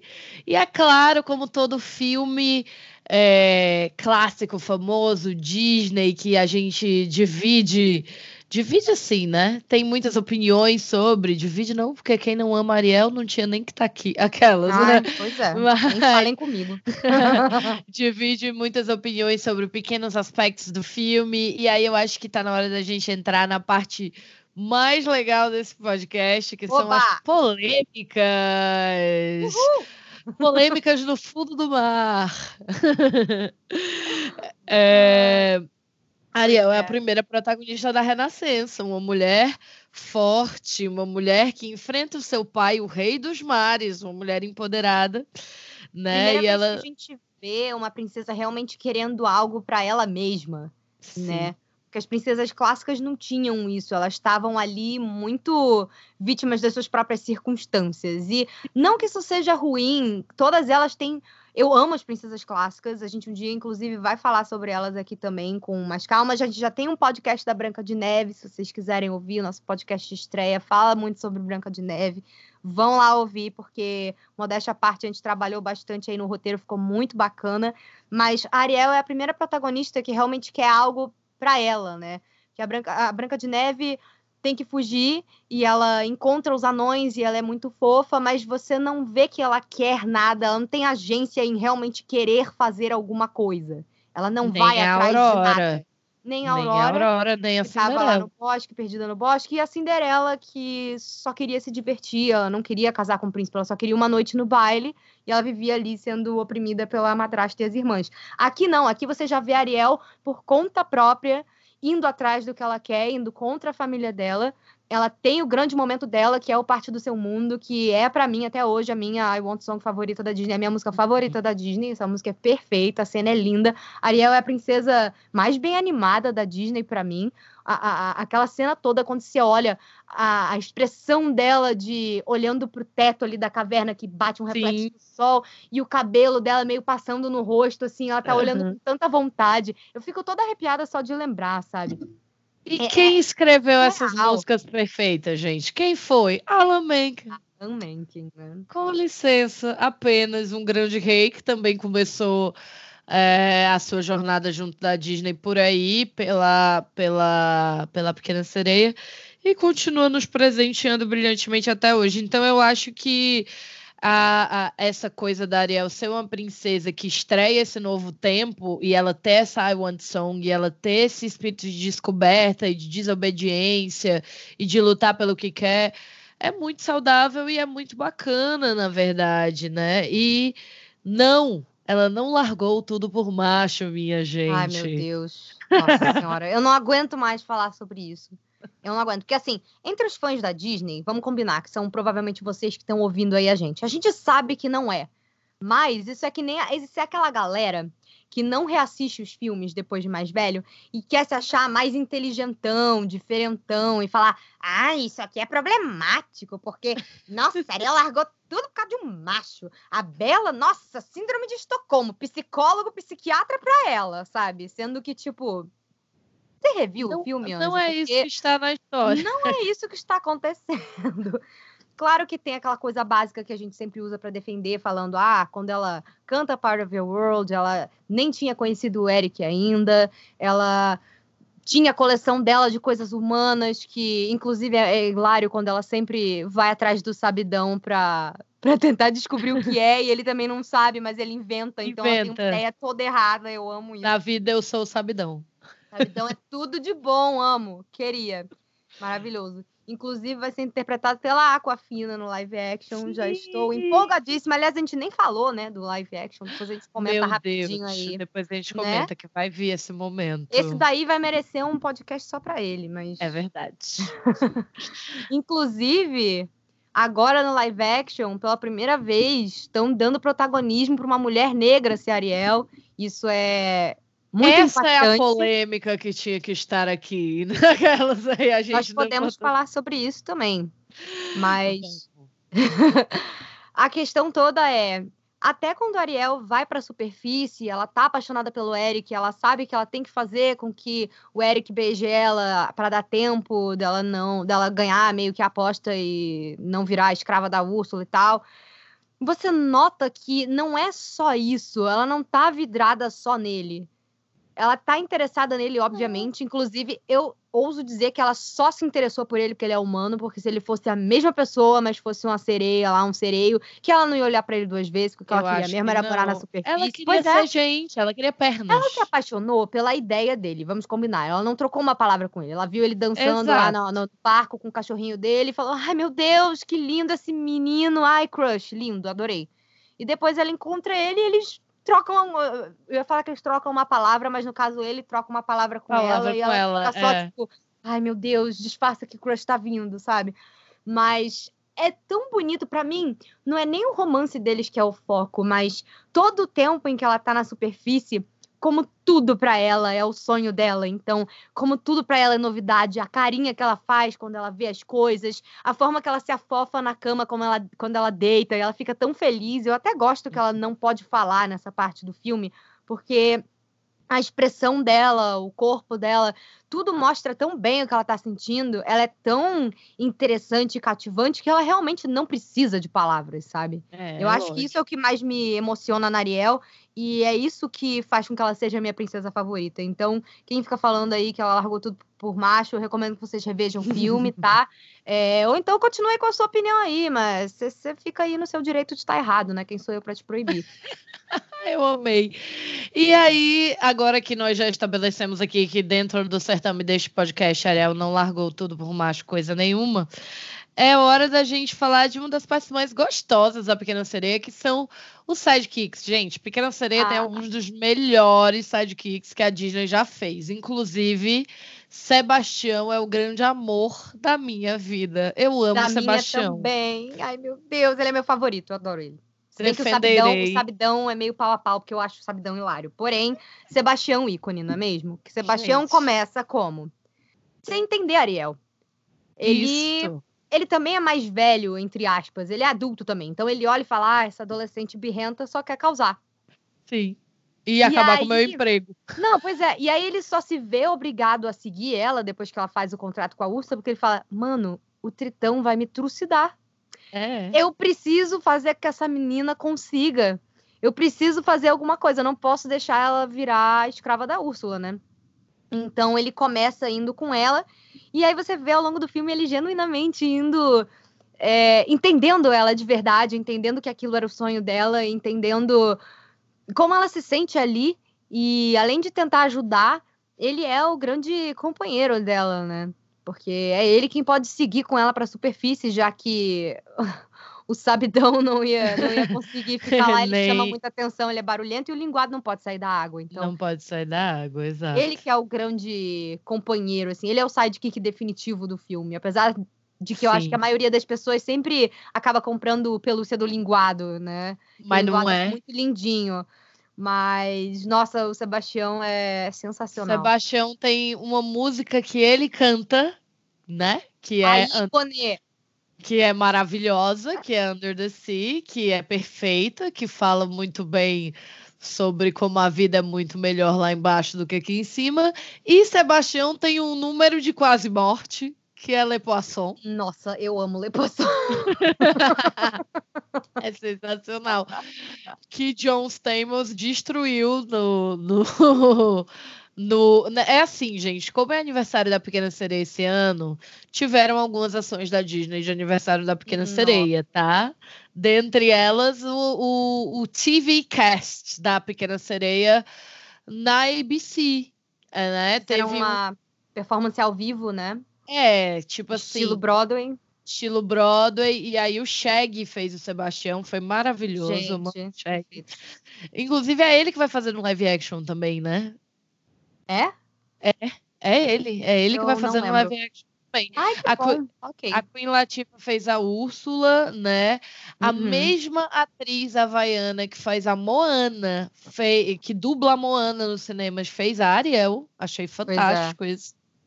E aí o John Stamos, do nada, fez o cozinheiro que canta Gente, no Foi excelente. Dá para vocês encontrarem os vídeos desse momento no YouTube. Sim. Eu nunca vou entender por que, que a Disney bota. Um... A Disney tem dinheiro para fazer absolutamente o que ela quiser. Do nada ela jogou umas crianças vestidas de caranguejo. Não sei o que estava acontecendo. Mas é isso. A gente releva, sei lá. Né? E, e aí. É... Enfim, né? Sebastião, um grande sucesso. E amamos Sabidão também, que é esse cara que se não sabe ele inventa. E aí Linguado é esse pequeno peixinho fofinho, medroso. que é o amiguinho medroso, que é o, o, amigo, né? Ele é o brother, mas ele não, ele não chega nem no pé do Sebastião, minha gente, perdão. Nossa, não.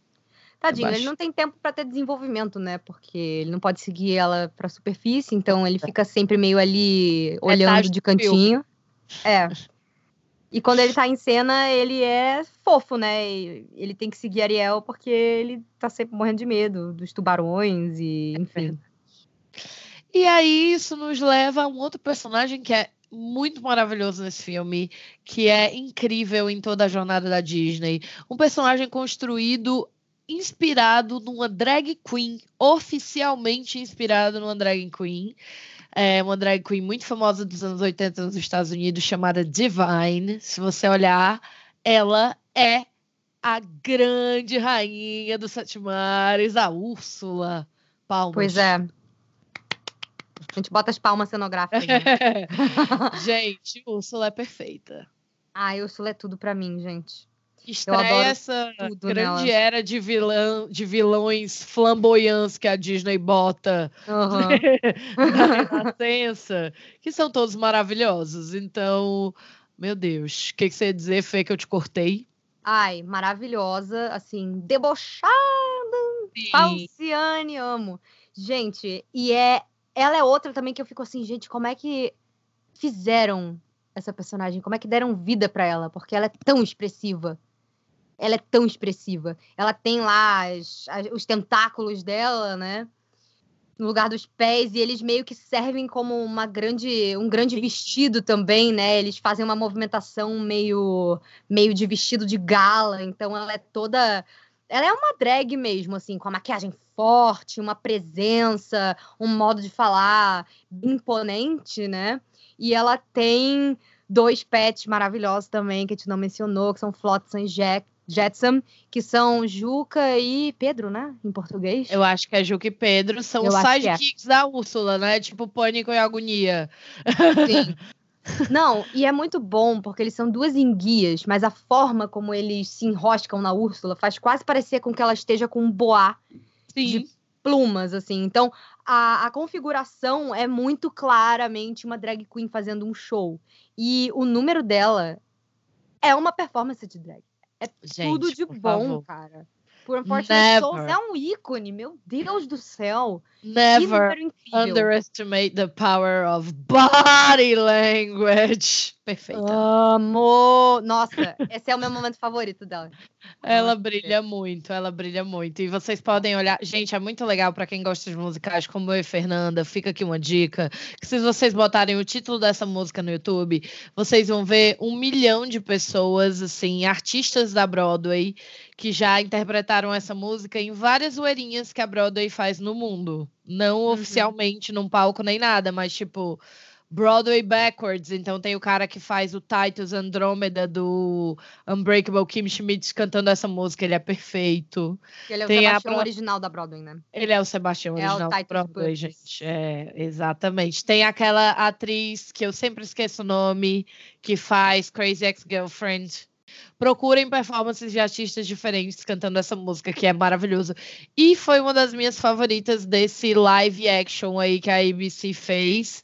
Uhum. É, que é a Queen Latifah fazendo a Úrsula. E ela tava se divertindo tanto que é legal oh. só você ver o tanto que ela tava feliz. Ela tava assim, radiante. Quem vai fazer a Úrsula no live action do cinema é a Melissa McCarthy. Então.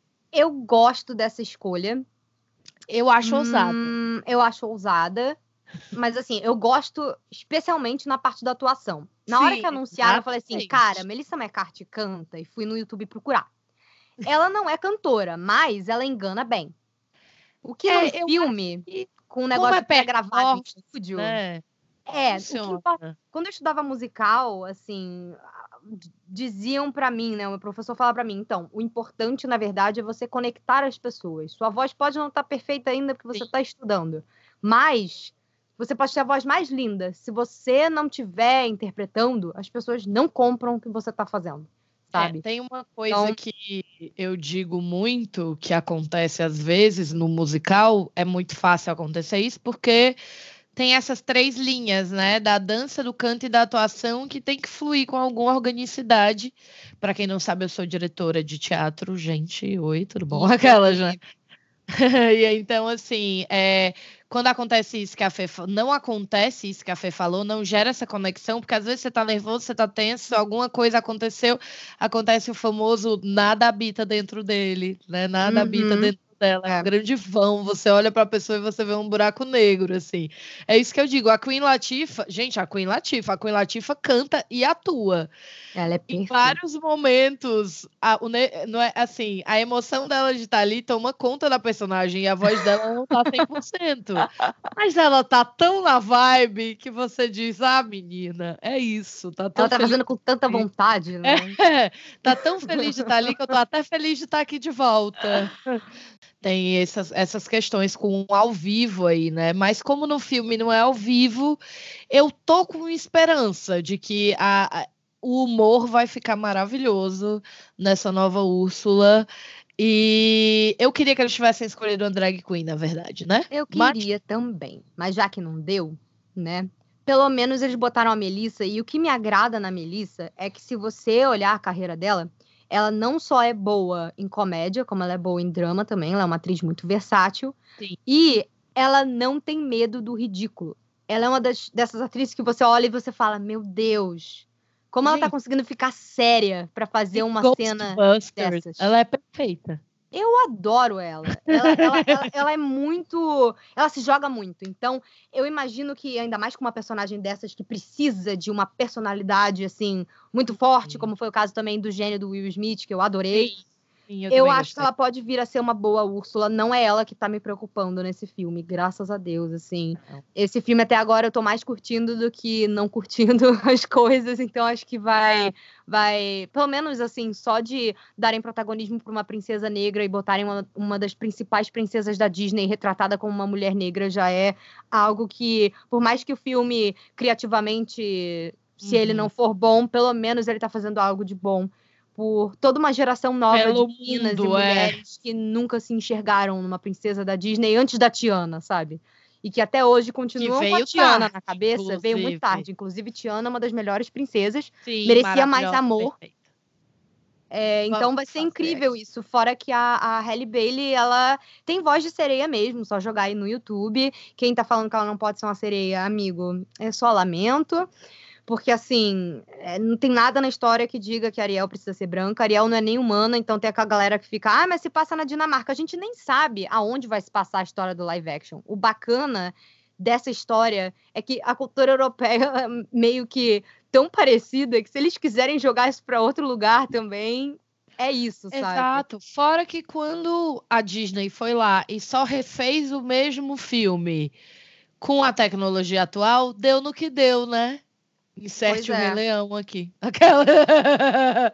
deu no que deu, que, né? Que então eles... eu espero que eles reinventem mesmo, é. que eles tenham a coragem, já que eles estão tendo a coragem de elencar profissionais capazes, né? Muito legal uhum. você botar o Shag, que é um cara que é latino, que é caribenho, para fazer o, o Sebastião, que é uhum. caribenho e tal e tudo mais, né?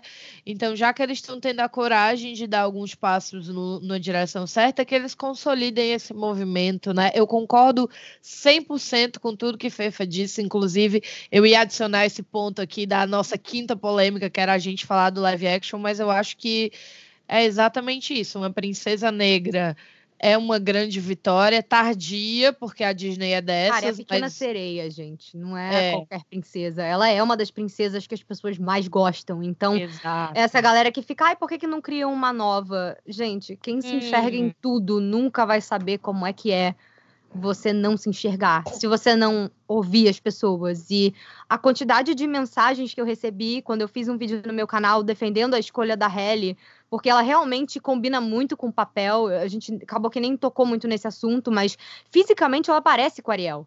Ela é Sim. é negra, mas o formato do rosto dela parece, o sorriso dela é igualzinho, sabe? Ela, ela, tem esse jeito, a voz dela cantada é muito de princesa da Disney, é muito de sereia, combina muito, sabe? Ela é delicada que nem a Ariel. Gente, sabe, as pessoas estão focando em umas besteiras, assim. Não, e amiga, representatividade importa, gente. Sim. Representatividade importa e e lidem com isso, sabe? 2019, você teve a sua princesa e, e a criança que está vindo aí não vai deixar de ter a princesa dela. Ela só vai aprender a ter múltiplos olhares sobre aquilo, né? Não. A história não ser contada de um só ângulo. E finalmente. outra coisa. E outra coisa, quem disse que porque a princesa agora vai ser negra, que a gente não pode se relacionar com ela? Pelo porque amor pra de mim, Deus. Pra mim, Ariel sempre foi um exemplo de se jogar e ir atrás dos seus sonhos, sabe? E ela vai continuar sendo assim, não importa o, visual que deem para ela, não importa a atriz que escalem, contanto que escalem, obviamente, uma atriz boa, né? Sim. E é o caso da Halle, sabe? Ela tem experiência com atuação, ela é cantora principalmente, então Ariel é uma princesa que depende muito da voz, tanto que é a voz Total. que o Eric, né? E eu acho que esse filme ele tem um potencial de ser uma coisa bonita, sabe? Eu é. eles também têm a chance de mexer no terceiro ato, talvez, dar um Sim, pouco um mais de né? um pouquinho mais de de agência para Ariel no, no final, na resolução das coisas, Não, é, talvez. É, e eu acho que é refletir um... um pouco também sobre sobre ela largar tudo, né? Refletir um pouco sobre as consequências da escolha dela, né? Isso, não, e eu espero que eles façam. Eu espero que eles usem mesmo os recursos que eles estão escolhendo e que eles têm hoje para fazer a diferença. Porque, assim, é, você tá com a faca e o queijo na mão, é o aniversário dessa princesa, né? Uhum. É, então você tem que fazer um negócio que, sabe? Eu acredito muito na capacidade da Disney de ainda conseguir encantar, apesar de eu achar que eles. Não é que eles vão perdendo isso, é que isso é normal com uma, numa companhia com a história da Disney, com o tamanho uhum. e com o tempo dela no mundo. É normal que as coisas flutuem.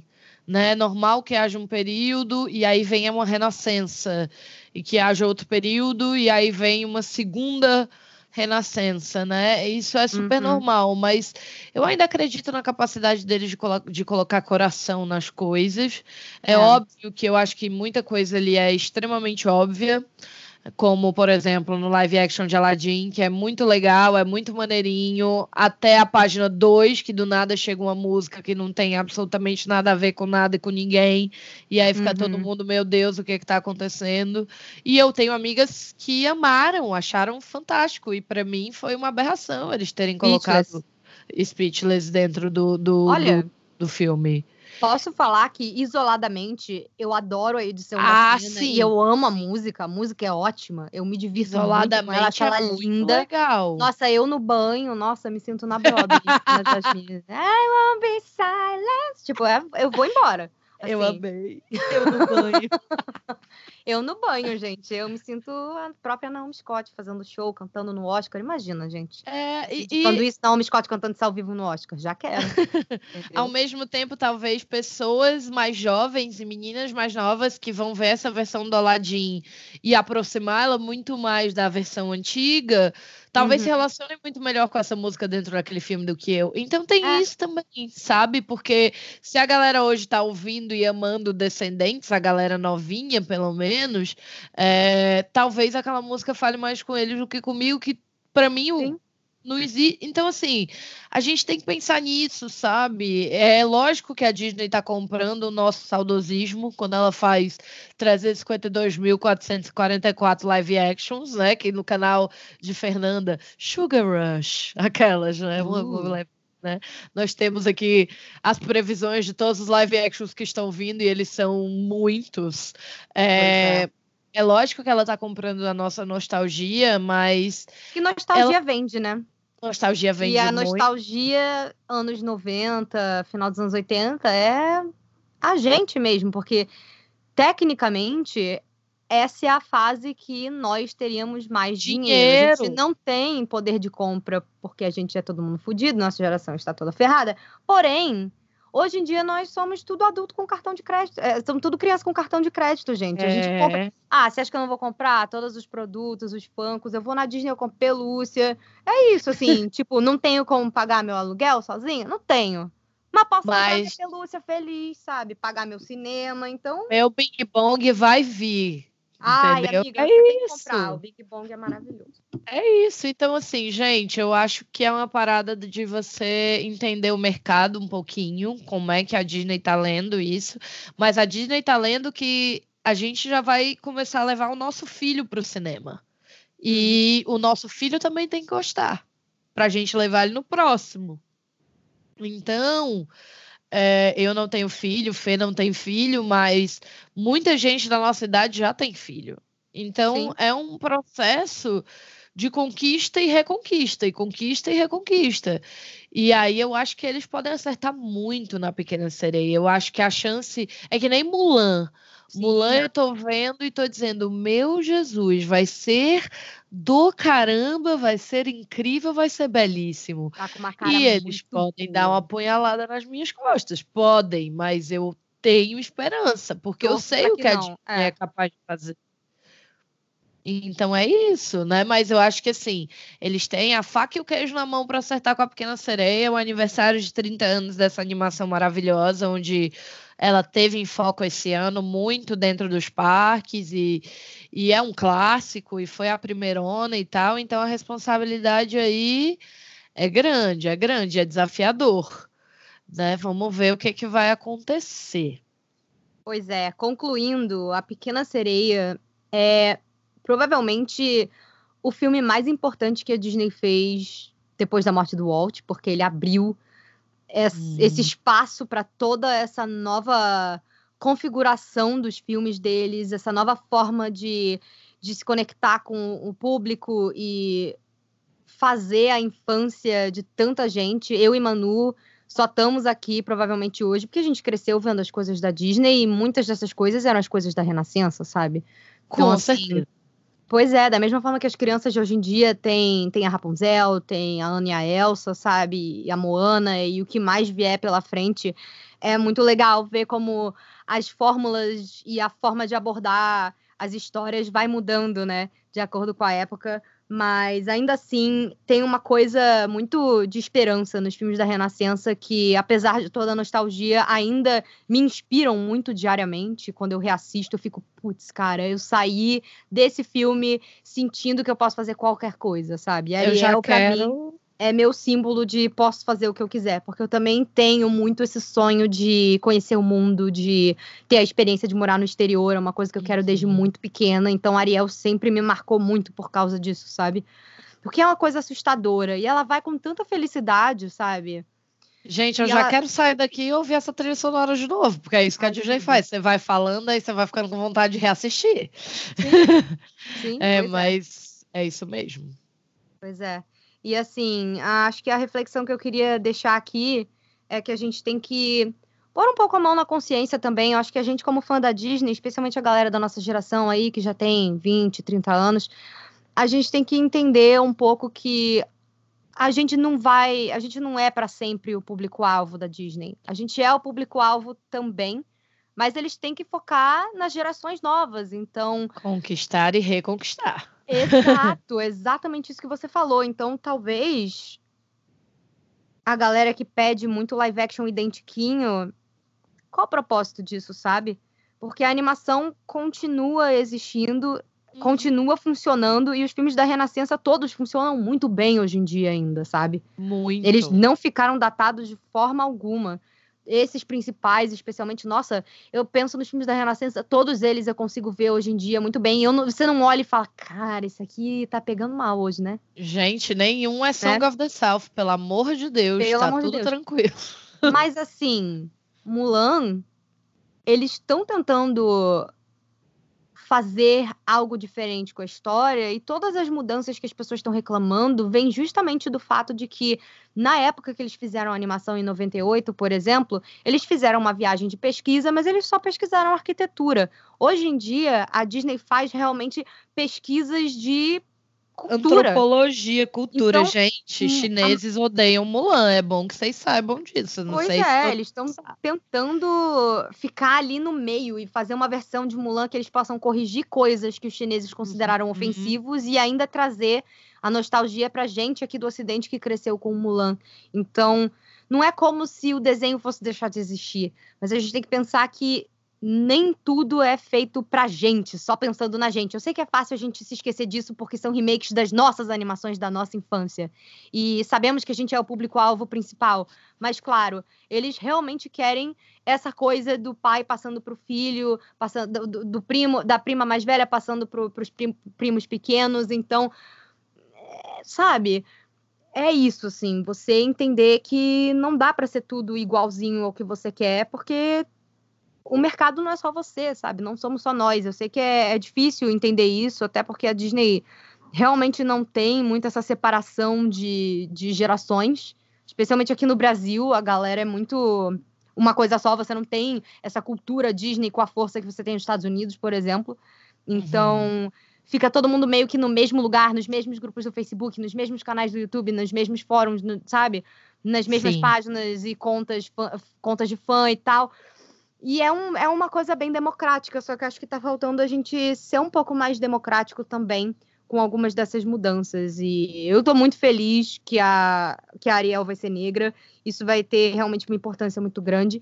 E eu espero que os próximos live actions que eles façam, eles tenham essa coragem de fazer algo diferente, mas ainda assim conseguir capturar a nossa nostalgia, sabe? E é isso que eu espero que eles façam com a Pequena Sereia também. Concordo plenamente com absolutamente tudo que Fernanda disse, é isso mesmo. Eu acho que a gente tem que amadurecer como audiência e aprender a sempre encarar com criticidade tudo que aquilo que a companhia que a gente gosta faz, né? É, é um dos é. grandes presentes que a gente pode se dar aqui de 30 anos da Ariel é a nossa maturidade como audiência. Eu tenho 28 anos, então pensem nisso, né? Eu literalmente cresci com, com, com a renascença da Disney, como tantos de nós. E eu acho eu que também. a gente precisa estar tá aqui não para apoiar tudo que a Disney fizesse cegamente, como algumas pessoas apoiaram o Rei Leão, aquela, não, mas... Oh, meu Deus, lá vamos nós ganhar hate. em meu todo Deus episódio. Ó, oh, isso não é shade pra ninguém não, tá? Porque qualquer não. coisa que as pessoas falam já vem, ah, você tá dando shade pra fulano, cicrano, não, gente, gente, pelo não. amor de Deus. Pelo amor de Deus, não me envolve em treta que eu, eu chorei, eu chorei no Rei Leão, tá tudo bem, eu, eu vi lá, eu chorei, mas eu chorei por causa, eu chorei no cinema, porque eu tava vendo ele numa tela de IMAX e tal, depois eu cheguei em casa e falei, de repente não precisava. Aquelas, né? De repente não precisava. Só isso. Podia ter passado a animação é, no cinema. Eu tinha ido, eu tinha pagado. Ai, queria. É. É, não, é, então assim, eu acho que o que a gente mais pode fazer pela gente é ganhar maturidade como audiência, entender as escolhas do estúdio, que são mercadológicas geracionais e passam por uma série de coisas, e aí se a gente vai gostar ou não é um, uma outra viagem, é um outro momento, né? Pois é. Mas. É. A Pequena Sereia está de parabéns e esperamos aqui que ela tenha um futuro brilhante e estamos apagando velhinhas imaginárias para elas nesse Sim. momento. pois é. Não, e ela não vai sumir tão cedo assim, porque ela é muito presente no imaginário da galera, muito presente nos parques. Você vê que a Disney realmente trata ela como a personagem A que ela é, né? Personagem tipo, A-list. Ela é uma da. Ela é da realeza da Disney. ela será sempre a, a, pioneira, a grande rainha da segunda, da segunda fase aí de princesas da Disney. Exato. E é isso. Somos muito felizes de termos crescido ao lado dela e queremos saber de vocês também o que é que a Pequena Sereia significa para vocês, como é que a Pequena Sereia mudou, influenciou, fez parte da história de vocês. Então, é, acompanhem os podcasts e mandem mensagens para gente. Se vocês quiserem encontrar a gente, é só seguir a gente no Instagram, Bibdcast. E se vocês quiserem bater um papo com a Fernanda, a gente encontra onde, Fê? Você me encontra no youtube.com barra sugarrushtv ou só escrever Sugar Rush que aparece meu canal e no Twitter e no Instagram arroba fernandaschmoltz S-C-H-M de Maria O-L-T-Z é isso. Qualquer papo que você queira bater comigo, me encontra lá no arroba Amiga do Rato no Instagram. Eu tô sempre por ali. Apesar de que o meu Instagram tá um pouco desatualizado, gente, no Amiga do Rato, tá sim. Mas é porque a correria de fim de ano está me deixando como? Muito louca. Então, daqui a pouco tudo voltará ao normal, tudo voltará tudo estará sob controle. Rise of the Resistance abriu, eu nem comentei sobre isso, mas daqui a pouco vai dar tudo certo, tenho fé. Pois é. É isso. ah, sim, uma outra coisa, né? Relembrando, se você for mandar e-mail pra gente, é bibdebobdecast.gmail.com. Tá bom, gente? E não só opiniões e como a Pequena Sereia marcou vocês, mas se vocês quiserem também acrescentar em algo que a gente falou. A gente Sim. falou de muita coisa, parque, história. A gente adora complemento de conteúdo. Sempre é ótimo, sempre aprendo muito com vocês no, no YouTube. Então a gente queria muito que vocês contribuíssem com a gente também aqui no podcast, porque aqui é o nosso grande espaço, né? Não é uma coisa só, só eu e Manu. Não, não, não. Estamos juntos nessa e vamos continuar juntos nessa por muito tempo. É isso, é. gente. Até o próximo. Um beijo e tchau. Um beijo, galera. Até o próximo. Bibidi, Bobidi, Boo! Goodness me, it's getting late. Hurry up, dear. The ball can't wait. Have a good time. Dance. Be gay. Now off you go. You're on your way.